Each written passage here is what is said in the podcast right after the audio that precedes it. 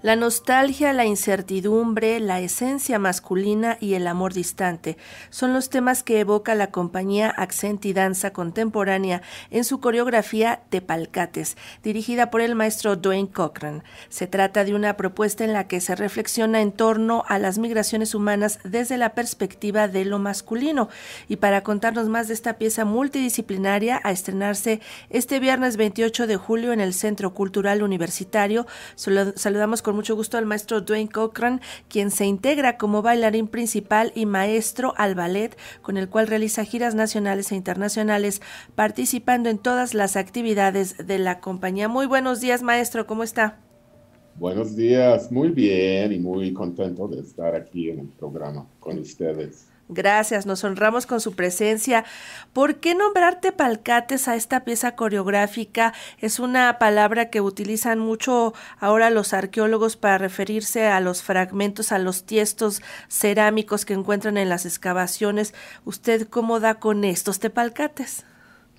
Sí, pues justo fue con un amigo diseñador arqueólogo que me, contó que, ay, es que tengo que dar una conferencia sobre tepalcates y no sé por qué mi foco este, creativo prendió, porque tepalcates ya la, la, palabra en sí ya la había visto mucho en el Metrobús y no sé qué, y, y siempre decía, pues, ¿qué será? ¿No? Porque el sonido en sí de Tepalcates me encanta. Tepalcates es, es un sonido muy bonito. Pues investigué, eh, bueno, me explicó y todo y dije, esto, e, este es el título de mi nueva obra. Metafóricamente la estoy utilizando como el alma, como si fuera, eh, como el alma, como si fuera el alma una vasija o el espíritu, una vasija quebrada, eh, despedazada, y a veces los seres humanos estamos así, o sea, transitamos por el mundo y hay épocas que pues, nos sentimos un poco como, como de rompe piezas, de rompecabezas que hace falta ir uniéndonos. Entonces, por eso puse el título a, a la obra, porque es una obra sobre cinco muchachos que a través de la migración eh, física y la migración este, emocional, psicológica, eh, van tomando un camino, unos caminos. cada quien viene de unos antecedentes distintos y se encuentran y se conocen y empiezan a relacionarse y al relacionarse entre ellos, van conociéndose a sí mismos y entendiendo que son hombres que también son hombres fuertes y son, son hombres rudos, pero también son hombres frágiles y son hombres que sienten y necesitan un abrazo y pues eh, la obra se trata de eso, de, de esta exploración y reconocimiento de su, su, propia, su propia esencia. ¿Y cómo se refleja eso ya a nivel coreográfico? Eh, estas almas rotas, como que emulan las, las vasijas rotas, los tepalcates, que son de hombres, ¿cómo pueden los hombres expresar su fragilidad justamente a través del arte del movimiento? Pues eso, bueno, e, este montaje eh, es un montaje muy diferente de cómo, de cómo trabajo normalmente, pero junté a los chicos, tuvimos muchos eh, trabajos de mesa platicando porque yo necesitaba tener más idea de su vida personal y su vida pues, particular, porque ellos son los que están en el foro y expresando y, y me di cuenta que cada quien, cada uno de los cinco viene de unas um, historias muy fuertes, o sea, de, hasta de violaciones y de, de cosas muy, pues muy fuertes y muy, pero también han tenido una vida muy placentera y muy de viajar y de conocer y de, de novios y novias y cosas así. Entonces, a través de estas historias, armamos a través de improvisaciones y talleres, armamos un, pues las danzas, los episodios que hay.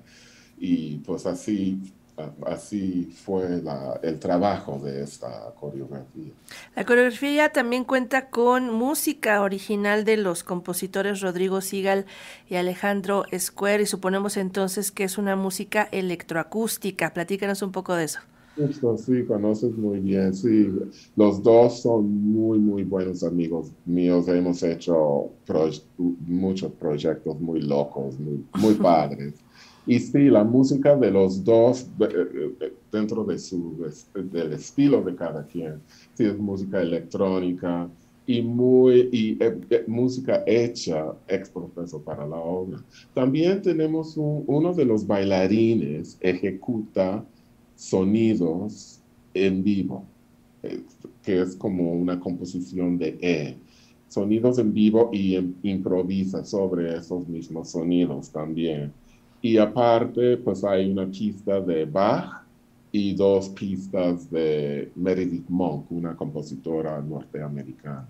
Entonces es una mezcla muy bonita de composiciones musicales. Y bueno, eh, ah, y también ah, proyectamos un video eh, al principio de la obra y la música de ese video es de otro compositor mexicano, Jean Angelus eh, Pichardo. Entonces, eh, tenemos una mezcla muy, pues, muy interesante.